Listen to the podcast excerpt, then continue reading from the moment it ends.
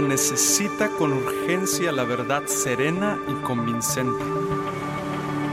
La verdad con respecto a Dios.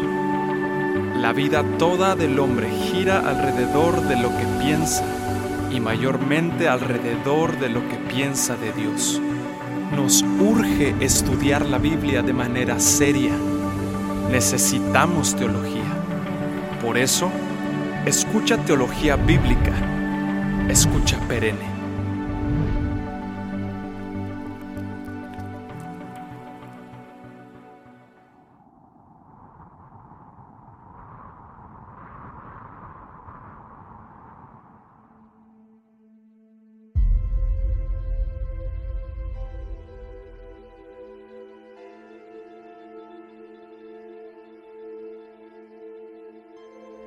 Él los guiará.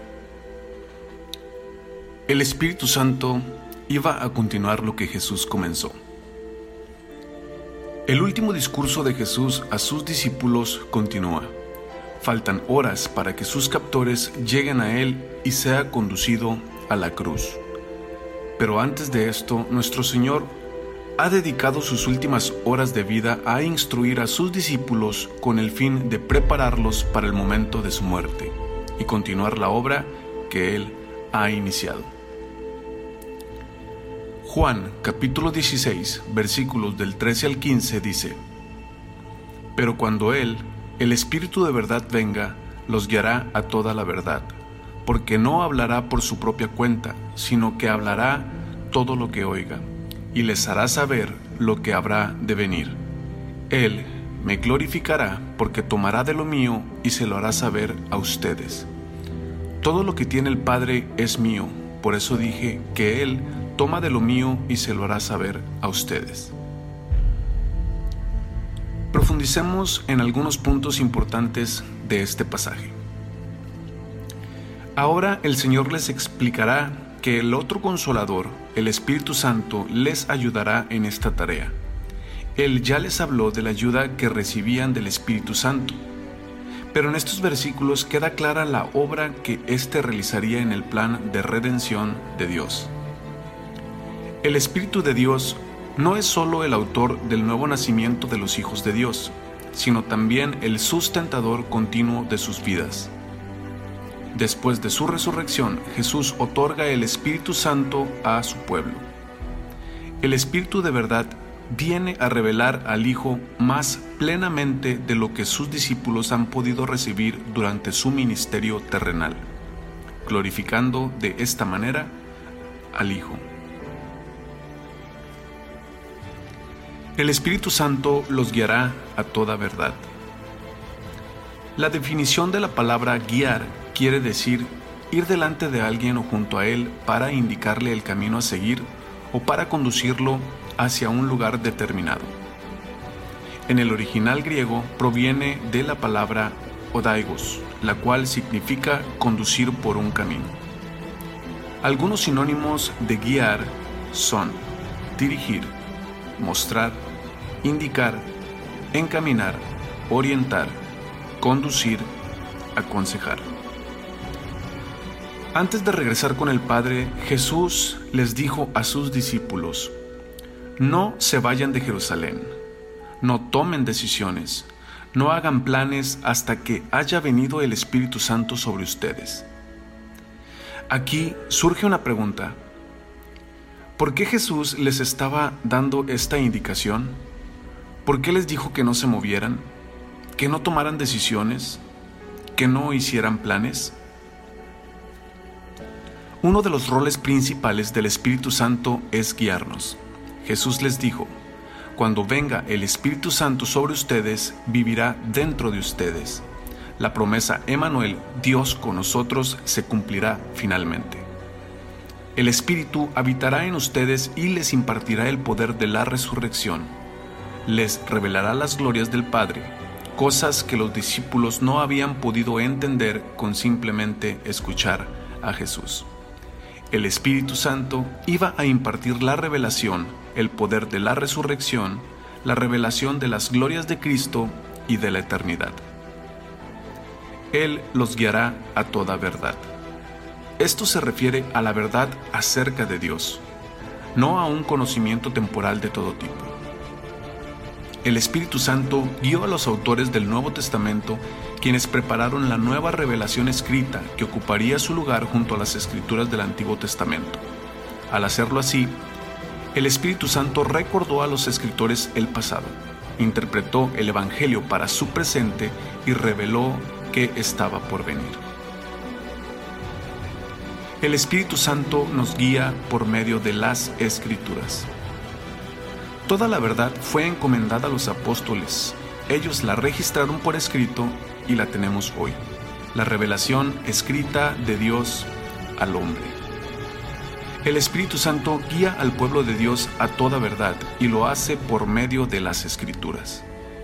Es de suma importancia leer y estudiar las escrituras para poder ser guiados por el Espíritu Santo bajo el nombre de Santas Escrituras o Palabra de Dios, están contenidos todos los libros del Antiguo Testamento y Nuevo Testamento, los cuales fueron dados por inspiración de Dios para que sean la regla de fe y vida.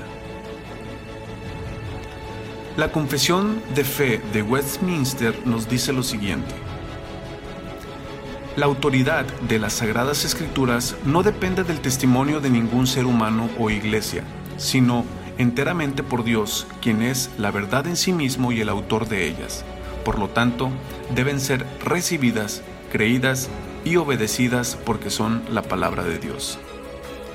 Nuestra completa persuasión y seguridad de su infalible verdad y de su autoridad divina provienen del Espíritu Santo, que obra en nuestro interior dando testimonio en nuestros corazones mediante la palabra y con la palabra la totalidad del consejo de Dios concerniente a todas las cosas necesarias para su propia gloria, para la fe, vida y salvación del ser humano, está expresamente expuesto en las Escrituras.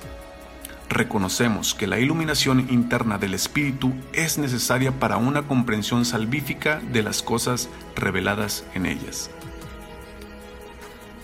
Todas las cosas en las Escrituras no son igualmente evidentes en sí mismas, ni igualmente claras para todos. Sin embargo, todas aquellas cosas que son necesarias obedecer, creer y observar para la salvación están claramente propuestas y expuestas en uno u otro lugar de las Escrituras, para que no solo los eruditos, sino también los que no lo son, lleguen a una comprensión suficiente de ella mediante el debido uso de los medios ordinarios. El pueblo de Dios tiene derecho a las escrituras y también tiene interés en ellas. Es más, se les ha ordenado leerlas y escudriñarlas en el temor de Dios.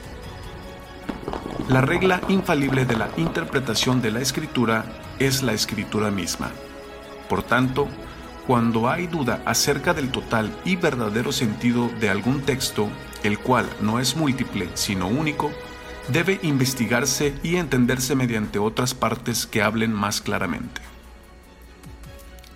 El Espíritu Santo, que habla en la Escritura y de cuya sentencia debemos depender, es el único juez supremo por quien deben decidirse todas las controversias religiosas y por quien deben examinarse todos los decretos de los concilios, las opiniones de los antiguos escritores, las doctrinas humanas y las opiniones individuales.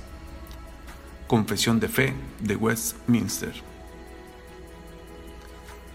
El Espíritu Santo no hablará por su propia cuenta. El Espíritu Santo es el intérprete de Jesucristo. No ofrece una nueva revelación, sino que más bien aclara la mente del hombre, capacitándolo así para descubrir un significado más profundo en lo que respecta a la vida y palabras de Cristo. Así como el Hijo no habló de sí mismo, sino de lo que había recibido del Padre, tampoco el Espíritu hablará de sí mismo como si fuera una fuente distinta de información, sino que declarará lo que oye en esa vida interior de la Trinidad. Recibirá las grandes verdades referentes a Cristo y las revelará a los creyentes por medio de las Escrituras. El Espíritu Santo nos hará saber las cosas que han de venir. Como mencionamos hace un momento, el Espíritu Santo recordó a los escritores el pasado, interpretó el Evangelio para su presente y reveló lo que estaba por venir. El Espíritu nos revelará las cosas que han de venir. Esto se hace en el Nuevo Testamento, particularmente en el libro de Apocalipsis en el que se desvela el futuro. La palabra Apocalipsis proviene de la palabra griega apocalipsis y significa revelación. Expresa el tema y la naturaleza del libro. El libro es una forma elevada de profecía la cual puede denominarse como apocalíptica.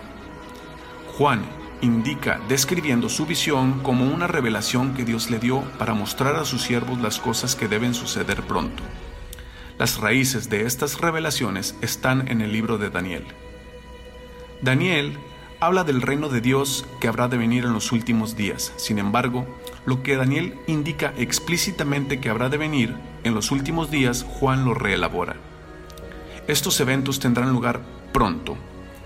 Estas palabras no denotan la rapidez con la cual ha de cumplirse la profecía de Daniel, ni la mera posibilidad de que podía cumplirse en cualquier momento, sino el tiempo preciso e inminente de su cumplimiento, que ya ha empezado en el presente a través de la muerte y resurrección de Jesucristo. El tiempo de espera terminó y Dios está llevando a cabo la fase final de su guerra victoriosa contra el mal. La obra del Espíritu Santo será glorificar a Cristo. Charles Spurgeon dijo, la principal obra del Espíritu Santo en la iglesia es revelar la gloria de Cristo. La gloria de Cristo consiste en todo lo que Él es, todo lo que Él ganó y todo con lo que fue recompensado. Y en esa gloria se goza la iglesia cuando le es revelada cada vez más por el Espíritu Santo. Nuestro más grande bien que podemos tener es contemplar la gloria de Dios en la faz de Jesucristo. Ese es el propósito de la salvación y el aliento que nos impulsa a perseverar. Si Cristo fue lleno del Espíritu Santo, ¿quién sino el Espíritu Santo es testigo más fiel de Cristo? De manera que estar lleno del Espíritu Santo es estar lleno de Cristo. Sea esta entonces nuestra continua oración.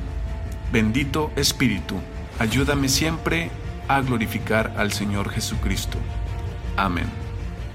El Espíritu Santo tomará de lo mío y se los hará saber a ustedes. Las propias cosas de Cristo son su mejor gloria. Cuando el Espíritu Santo quiere glorificar a Cristo, ¿qué es lo que hace? No busca nada afuera, sino que viene a Cristo mismo por aquello que será para la propia gloria de Cristo. No puede haber ninguna gloria agregada.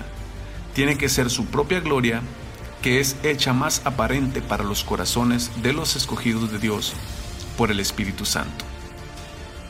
El Espíritu Santo no revela en estos últimos tiempos ninguna ordenanza fresca ni ninguna doctrina nueva o alguna nueva evolución, pero el Espíritu simplemente trae a la mente las cosas que Cristo mismo habló. Trae las propias cosas de Cristo para nosotros y de esta manera le glorifica. El propósito de la encarnación de Jesús fue revelar al Padre. La misión del Espíritu de verdad es revelar a Jesucristo. Permíteme compartirte un pequeño ejemplo muy sencillo. Cuando miramos una pintura, quizás podamos de nosotros mismos apreciar mucho sobre el color y la forma que se exhiben en la citada pintura. Pero para entender de forma cabal el cuadro y poder apreciar en todo su valor el propósito que encierra, es necesario que un experto en cuestiones de arte nos dé una explicación. Bueno, eso es lo que el Espíritu Santo hace en la vida del hombre. Nos guía a toda la verdad.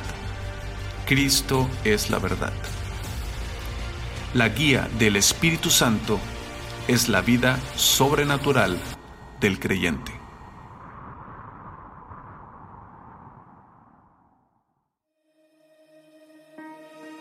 Todo teólogo es un amator Dei, un enamorado de Dios y no tiene vergüenza de confesarlo, sino que realiza todo su quehacer teológico desde ese pozo profundo de amor. Mientras más profundo vayamos en la palabra de Dios, más alto nos elevaremos y adoraremos a Dios. El estudio teológico debe generar en la persona una actitud de sumisión al Señor tal que su conocimiento se vea corroborado por su testimonio. El propósito último de estudiar teología es simplemente el de producir una actitud cada vez menos centrada en el yo y más hacia la persona de Cristo.